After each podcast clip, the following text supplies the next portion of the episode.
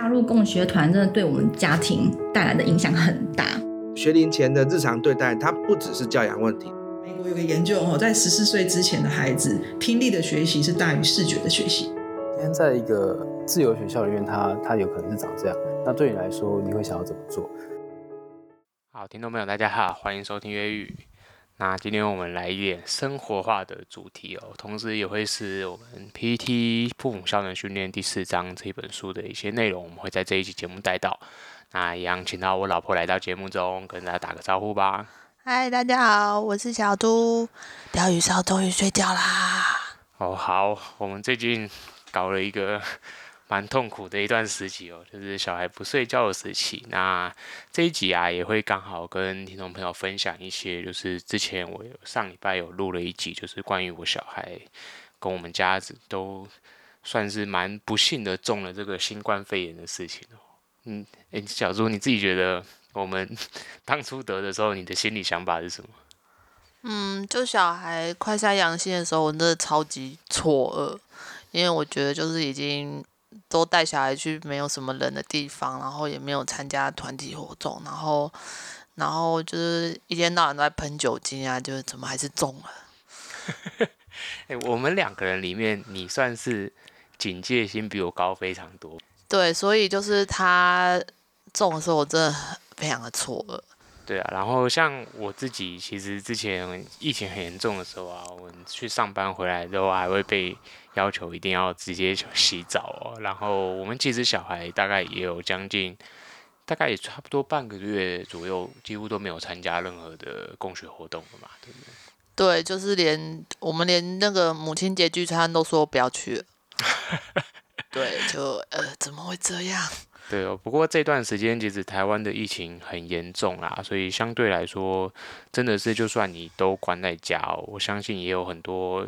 朋友也是很意外的发现，说就是自自己的小孩可能也不知道在哪里染疫了，因为现在这个传播链几乎是很难去追查的情况。不过，我想就是除了孩子染疫这一块啊，我们来稍微聊一下说大人染疫的部分。好，我们大概花了多久时间康复？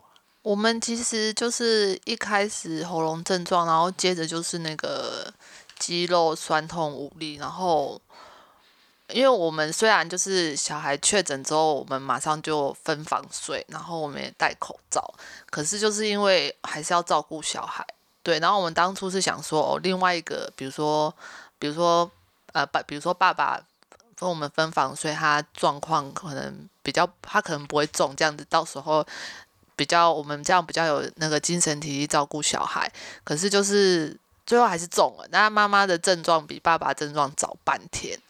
对，然后就是我们一开始就很不舒服，然后那个症状就是很不舒服，大概会一到两天。对，然后接着会就是接着就其实大概就剩下喉咙的部分或是头痛的部分，然后也会持续三到五天。那喉咙症状就是真的比较难好这样子。好，然后包括还有一个很讨厌的是咳嗽哦。我们其实有蛮多身边的朋友也是刚好在这段时间。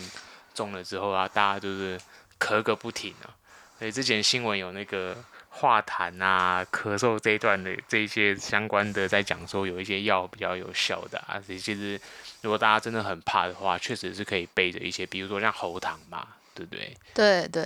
然后还有一些中药的一些止咳的那个，像是什么梨子水啊。对对对，或者是现在有什么保养茶，大家也可以喝这样子。但是有一点想要跟大家分享，就是如果你们家的小小孩非常的浅眠，然后你又刚好喉咙不舒服，那你可能会很惨烈，因为他好不容易你把他哄睡了，可是呢，你可能稍微在他旁边咳个一声、两声、三声，第三声的时候他就会醒了，然后他就会翻身。所以我都陪他睡觉的时候都不敢咳，然后等他睡着出来开始狂咳这样子。对哦，这个也真的是我们前一段时间就是确诊之后的写照。然后因为我自己刚好是分房睡的，我睡到另外一个房间，所以我我自己是没有经历这个会怕小孩被吵醒的痛苦。不过其实小，我记得儿子我们在他前面两天也有有一点咳嗽嘛，对，但他很快就好了嘛。对，可是他。嗯，因为他大概就是他是晚上不舒服吐了嘛，然后之后就非常的虚弱，然后就开始发烧，然后后来他第二天的傍晚，他就是就开始有恢复活动力，食欲没有恢复，然后第三天他就是很正常，就会开始吃东西，然后活动力也正常。可是他大概到第五天、第六天、第七天的时候，嗯、因为我们后来回想起来，他应该是喉咙不舒服。对，因为他就是有一些东西他不吃，对，然后他那几天就是心情非常的不好，对，就是我觉得有一部分原因是因为，呃，因为我我先我不舒服的症状比我先生早半天嘛，然后我就会我们那个时候是轮班照顾他，就比如说我早上在休息，然后爸爸陪着他，可是就是小孩就是虽然爸爸陪着，他就是一直想要找妈妈，然后后来爸爸去睡觉之后呢。去休息的时候，他又开始找爸爸，然后妈妈就会安抚他。然后后来接着又换妈妈要休息的时候，小孩就不行了，因为他就觉得说，哦，妈妈好像会不见。然后后来他就开始拒绝，他就一直哭。然后接下来之后呢，爸爸就很可怜，因为小孩开始拒绝爸爸，小孩就开始出现，就是他不要爸爸陪他，他要妈妈。然后有的时候，比如说我们一起陪他玩拼图，他就玩一玩，就会突然说不要爸爸。然后爸爸就是被拒绝很多天，那我觉得有一部分原因是因为，嗯、他怕就是爸爸陪他，妈妈会不见。然后后来我们回想之后，他可能也是喉咙不舒服，可是因为他没有办法表达他喉咙不舒服，然后因为喉咙不舒服的症状我们也看不出来，我们是事后我们的症状剩下喉咙，然后我们一直咳，我们就在想说，哦，他可能也是喉咙不舒服，然后他不会表达这样子。嗯，确实啊，就是也是分享给这些听众朋友参考，就是说，其实，在小小孩得病的这个期间啊，刚好今天也有蛮好笑，就是有一个陌生的朋友，他在 Facebook 联系我，因为他看到我在 Facebook 有分享的那个小孩确诊的相关文章哦，所以他也很担心他的小孩，说他小孩开始发烧。那因为小小孩就是在三岁以下这个小孩啊，他们其实。讲话的这个语言表达能力是有限的嘛，所以非常仰赖就是呃照顾者怎么样去观察孩子的情况哦。那我想几个重点就是说小孩的活力到底有没有恢复？当然那个染疫第一天的，我记得我们小孩那时候也是第一天也是很惨烈嘛，就是他都这样软趴趴的靠在大人身上。对，然后他他什么都不要，然后他也不愿意从你身上下来。对，但是因为我们事后回想，就是因为我们那个时候不舒大人不舒服的时候，就是肌肉酸痛无力，所以我们在猜他那个时候应该也是，就是他真的没有力气。因为我记得那个时候他就是大概醒的一两个小时，然后他又睡着，然后有时候又哭醒，哭醒之后他也不愿意离开妈妈身上，然后你就安抚他，然后他又他又马上秒睡，他又睡着了这样子。对，他就是真的很不舒服。嗯，所以观察那个小小孩的身体状况，其实需要一些，我觉得需要一些经验跟猜测啦。那当然，我们这边可以分享给听众朋友，就是说，通常你发中了新冠之后的第一天会发烧嘛，然后接下来就会面对一连串的肌肉酸痛。那我们自己找小孩的经验，其实他肌肉酸痛的。大概两天左右就会恢复了，但是如果每个孩子其实抵抗力不一样，但是这边就是分享给大家，就是说你们在大家在看待孩子呃确诊之后的病症啊，大概如果我说你的小孩一直黏着你，就是他都不想走的话，其实未必是说他就是跟走路有关的。其实我们那时候后来发现说，应该是他肌肉无力嘛，因为其实连大人你都会因为你的肌肉酸痛只想要躺着，所以基本上说。你的很严重嘛，对不对？对，我真的超不舒服，然后我没有办法睡觉，就是我虽然躺着休息，可是我根本就睡不着。对，然后我自己那时候是还好，所以但是我们这一个算是这一段期间碰到的这个情况，其实我们小孩好的很快嘛，几乎是三四天就全好了。对，他反而是我们大人的那个时间会拖得比较长，而且其实到现在已经将近两个礼拜了嘛。对对对，然后我们我跟我老婆其实蛮好笑的，我们是大概将近第十天才转阴性嘛。对，就是有一直有淡淡的第二条阳性的线。对，然后这边也可以分享给听众朋友，就是如果你你确诊了之后，你不用很急着要去验。所谓的阳性、阴性的问题，因为其实新闻大概有讲，就是说一般人需要七到十天的时间才会从阳性转成阴性啊。那同时，大概有有报道是讲说啦，你七天之后的传染力其实会非常非常的低，也就是说你发病之后一个礼拜啊，如果你的病症都好的差不多了，其实你不太需要担心说。这个时候，呃，你你的传播力还很强，会不会你们家里还有别人没中，他会不会很容易中？当然，口罩该戴的还是要戴啦，只是说它的传播力会随着时间下降一点哦，大概是这样子。那我觉得这个这一段时间我们经历的这一个 确诊的这个。特殊的时期哦，刚好也很适合来聊一下。说在我们前面花了这几个章节去聊《P.E.T.》这本书啊，其实这本书我直接的。讲白一点啦，其实我记得之前我在节目上也有讲过，它其实是一个关于初级同理心的一本书。就是说，当你在练习前面我们讲的积极聆听啊，十二个沟通的绊脚石啊，其实这本书最终的一个核心其实就是同理心这三个字。那它其实是在让阅读的人，不论是父母或者是你是老师啊，其实其实是在告诉我们，就说我们能不能去同理孩子是一个。非常重要的关键。那有同理心的人，他自然就是比较能够善解人意，他比较能够跟人沟通。那相对的，如果你是一个没有缺乏同理心的人，那你就很容易用所谓书里面我们前面提到的十二个沟通的绊脚石这一块去对很多的事情做一个评论。那我刚好在想到说，我们其实在这个孩子确诊的期间啊，算是我们有疯狂练习。练习到 PPT 里面的积极聆听吧，对不对？对啊，对。你老婆，你这边有没有一些想到说，当大概我们在这段时间经历了什么样的状况？我我自己觉得啊，包括那个小孩一直说爸爸不要，对不对？嗯。我觉得那个都是一个需要积极聆听的一个例子，因为那个表面的话语当然听得还蛮痛的，对，对我来说还蛮打击的。但是我觉得其实很。也是蛮庆幸说我们自己读了这样子的书啦，所以我们知道说小孩在他很不舒服的时候，他讲的很多的话，他一定有嗯更深一点的含义啦。对对，对。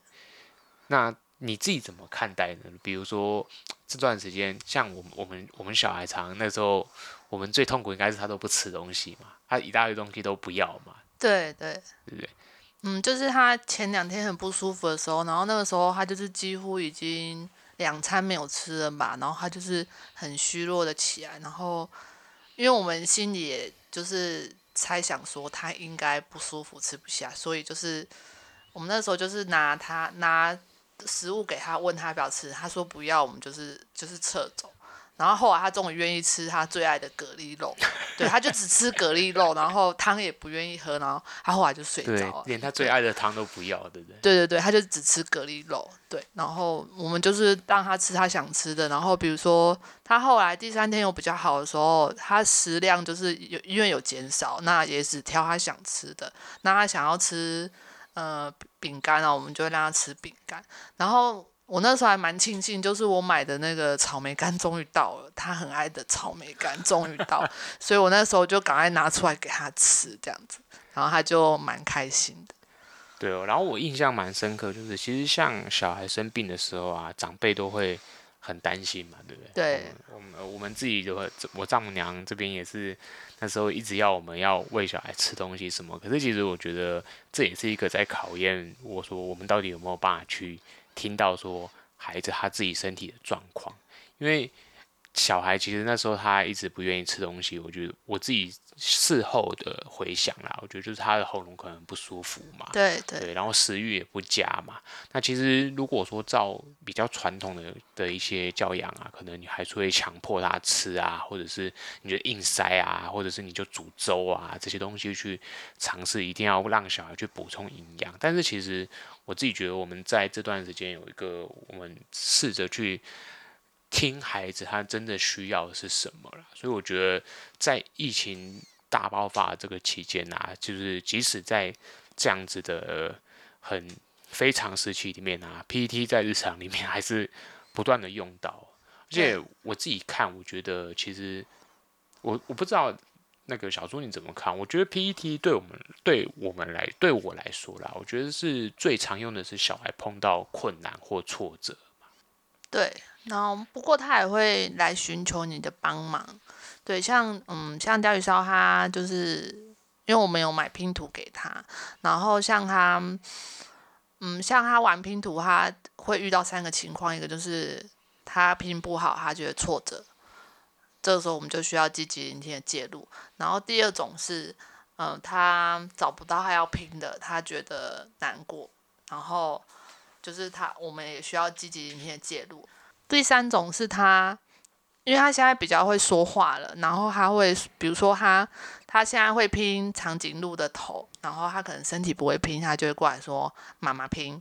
然后他有时候也会指定就是要妈妈帮他找，然后他也会过来，他就会说妈妈找，就是他需要帮忙的讯号这样子，那就是可以。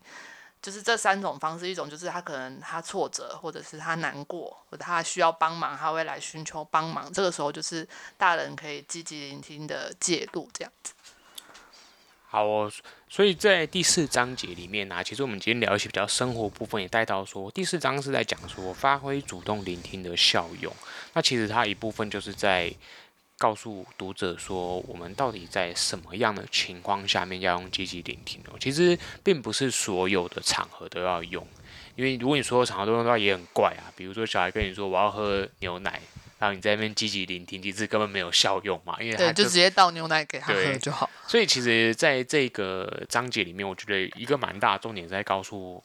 就是在练习这套法则的人啊，你不是无时无刻都要用积极聆听啊。通常我们就是在碰到一些孩子寻求协助、寻求帮忙，跟孩子可能困惑，我觉得其实都是在说，我们当今天孩子碰到问题的时候，我们要去积极聆听。那当然，在书的这一章的开头也有特别讲到，就是也是我们前面章节去花了一些篇幅去聊，就是说到底问题的根源在谁身上。这个是需要先理清的，所以如果你要操作一些书里面的方法，你要先辨别问题在孩子身上还是在你自己的身上。就是我们前面有举了一些例子嘛，比如说小孩不吃饭是谁的问题，对不对？那这个是父母还是小孩？你要先能够回答得很清楚。那如果说今天是小孩的问题的时候，那其实这个时候你才能够适合去积极聆听嘛。假设我们今天发现说，诶，这个问题根本是父母的问题的时候，那你你应该要积极聆听你自己到底发生了什么事情，而不是去聆听小孩子发生什么事情这样子。因为问题的根源在谁身上，其实你就必须要去找到那个根源的人去解决这件事情。那再来里面书在这个章节还有提到一个也是蛮有趣的概念，就是说。书里面特别谈到，如果你想要积极聆听孩子的声音，对不对？那请你一定要腾出你足够的时间做这件事情。那小朱，你这边有没有一些自己曾经发生过说，其实你没有那个心情听孩子的那个心声呢？或者是有没有碰过类似的情况？我要爆主持人的料，来来来，对，就是就是我们小孩确诊期间啊，然后就是。第五天、第六天、第七天的时候，就是他原本已经食欲恢复，活动力也正常，心情也不错。可是他可能就刚好喉咙不舒服，然后可是他我们就是看不出来。然后他就是五六七，就是五六七天，就是心情非常的不好，然后就一直拒绝爸爸。然后那时候就一直在想说，到底为什么他一直拒绝爸爸？对，然后我那时候就一直在猜想，然后然后我就开始观察。就是爸爸跟小孩的行为模式到底出了什么状况？那后来就发现呢，因为爸爸就是早上他会想要看 NBA 的季后赛，对，然后因为就是鲷鱼烧，我们现在就是就是很偶尔会让他看卡通，然后他就是发现爸爸开电视，他就是说。他就会跟爸爸说：“我要看佩佩。”然后爸爸就会跟他说：“好，等下给你看。”可是最后爸爸并没有给他看。对，然后到晚上的时候呢，爸爸又在看 Netflix 的影集，然后他可能就会跟他说：“他就是小孩又会说：‘爸爸，我要看佩佩。’然后爸爸就说：‘好，等下给你看。’可是他就没有给你看。然后呢，这是第一天。第二天之后呢，小孩呢就是重复一样的模式，那他的情绪就开始积累了，他就觉得说。我都没有看，我要看佩佩，爸爸都说好，他都没有给我看，就是他会觉得说他的需求没有被满足。那有，大这是一个原因，另外一个原因是他喉咙不舒服，我们大人看不出来。然后第三个原因是我想的比较远的部分是，我们大人不舒服的最不舒服的那一天，因为我们轮班照顾他，所以他其实会害怕。爸爸不见或妈妈不见，对，然后他就情绪一直累积，然后刚好喉咙不舒服，然后他他真的是拒绝爸爸，拒绝的超严重。我一直到就是观察了观察了一两天，终于发现问题在哪里。然后我就想说，不能再这样下去了，再这样下去我真的要疯了，因为他都不找爸爸。然后后来就是呢，因为小我们后来买了一个白板贴贴在墙壁上，然后小孩就要画画，然后他也不要爸爸画，然后后来就跟他说。爸爸很会画挖土机，很会画你最爱的挖土机。然后我就一直 cue 我老公说：“你赶快过来画。”然后，然后后来我就说：“不要再看电视了，因为如果你没有让他看卡通，你就不要再看电视。”然后我就叫他把电视关掉，然后就怕陪小孩画挖土机，画他喜欢的图案。然后老公也超给力，他后来就不大会画画，但是他就去搜寻网络上的。怎么画？然后他就画了很多车车啊什么的，然后果然是学过机械的，画的都超像机械的图案。然后我们后来就是在家里陪小孩跑跑玩躲猫猫，然后就是他黏哒哒的三天，第三天晚上终于稍稍的解禁，终于愿意找爸爸。对，然后终于在第四天变身回来了，变成那个善解人意的小孩。哦，这个真的是一个。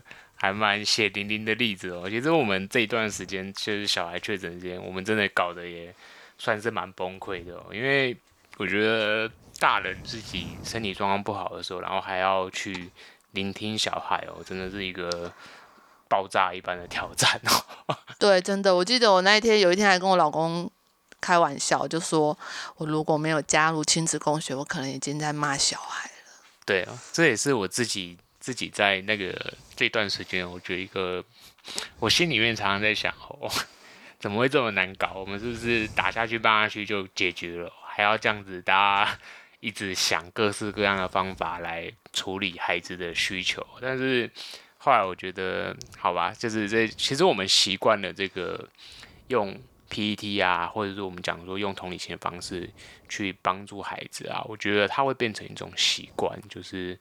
我们不会去用那种你不应该使用的手法啦，就是比如说威胁啊，比如说交换条件啊。觉得，我觉得我们自己会去寻找别的方式啊。所以这也是我自己觉得，我们在接到 PTT 这本书的时候，其实这些练习都是有意义的啊。就是我们分享很多例子，当然也希望说，听众朋友，你真的对这样子的教养是有兴趣的话，其实 P T 我觉得它也不是在主张什么所谓的不打不骂，而是它其实是在。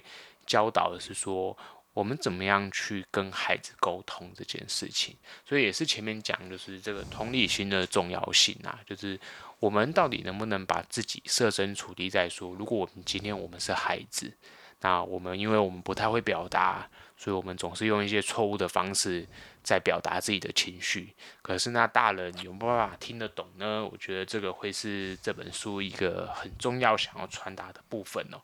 那。最后一个部分啊，我觉得就是这个章节里面有谈到一个，就是说，如果我说我们今天决定了要使用积极聆听啊，你就一定要敞开你的心胸，而不要故意的，好像我有在聆听孩子，但是我却去误导、去引导孩子成为某一个面向。就比如说，你其实书里面举的例子，我觉得是比较可能比较贴近一些。听众朋友，你的小孩是比较大的时候，那你可能会对书里面的例子有兴趣，就是像是说，有些妈妈会假装在听孩子抱怨学校功课的事情啊，啊，听一听之后呢，妈妈可能默默就会说，对对对，所以你是不是应该要去读书了啊？那其实这种都是一种比较变相的引导，就是会在你生活里面去。感觉好像你是愿意听孩子的话，可是其实作为最终你是带有某种目的性的。那其实他还是在十二个沟通的绊脚石里面哦，有点像里面讲的小以大义这一块。对，小朱你这边有要补充的部分吗？关于这个引导的例子？引导的例子，嗯，我就曾经诱导钓鱼烧啊。就有一次我们去，就是一家就是一个卖场，然后就是想说要买玩具给他，然后因为钓鱼烧其实嗯可以。就是车，他喜欢车子可以打开的，两侧的车门可以打开，或是有机关的车子。然后就是他这类的车子比较少，所以他要买新车子的时候，我就会希望说他挑这种的。可是偏偏呢，他挑那个消防车跟垃圾车，然后我就很明显的看到 警察车的两侧是可以开的，或者是。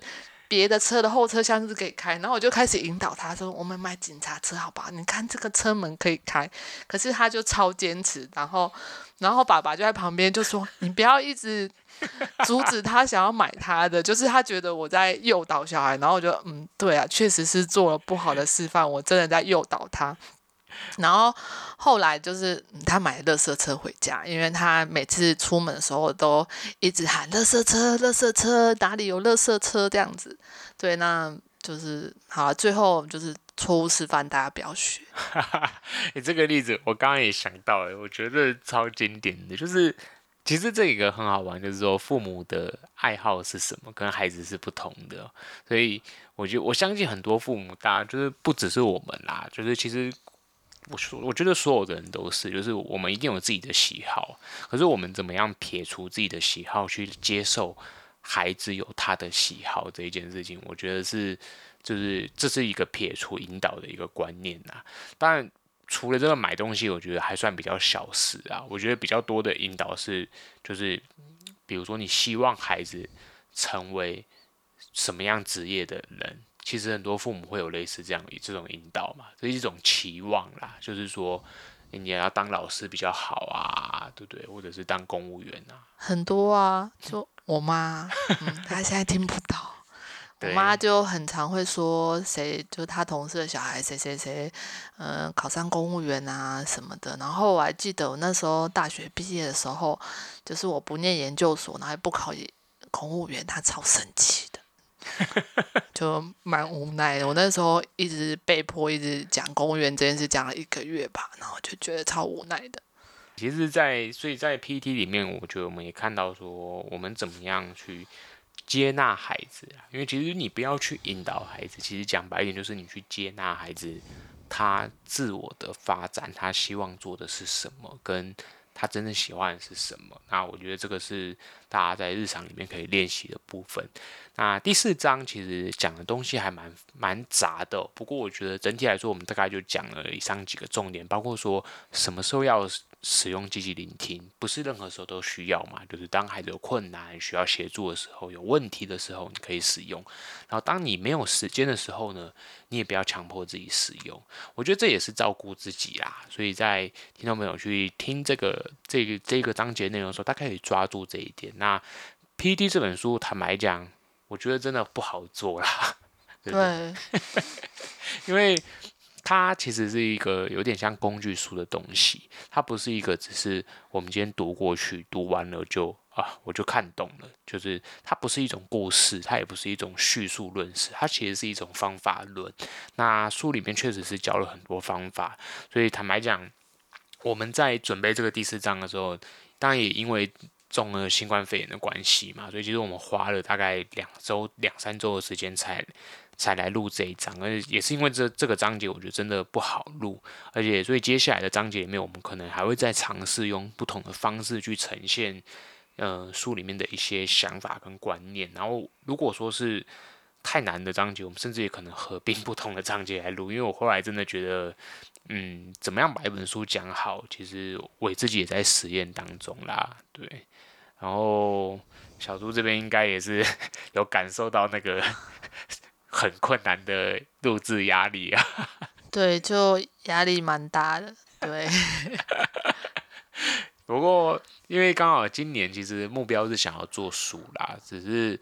接下来还有很多很有趣的书，包括其实我跟我另外的朋友也录了那个跟孩子教孩子跟情绪做朋友这本书，所以接下来呃我们可能会穿插的继续一起上架新的内容，也请听众朋友不离不弃，不要把我们节目丢在一旁，好吧？有空还是要回来听一听我们有趣的书的分享。那如果你对我们节目有任何的意见或想法，如果你欢迎你，你可以留言或者是在 Podcast 的那个平台上面给我们一些评论啊。我想我们这集内容就到这边。那希望说，在这个疫情很非常严重的情况下面，虽然说这两天、这两三天其实那个。确诊数有稍微降低了嘛？但是我相信，应该还有很多家庭的小朋友会在学校啊，会在各个公共场合还是会染疫。那我觉得大家也不用太心急，也不用太恐慌。那孩子的抵抗力其实真的比我们想象中的强。那我们就是观察孩子的活动力，然后注意症状。那我相信大家都可以平安度过这样子的一个疫情的纷扰。那今天感谢小猪来到节目啦，我们就下一集再见喽。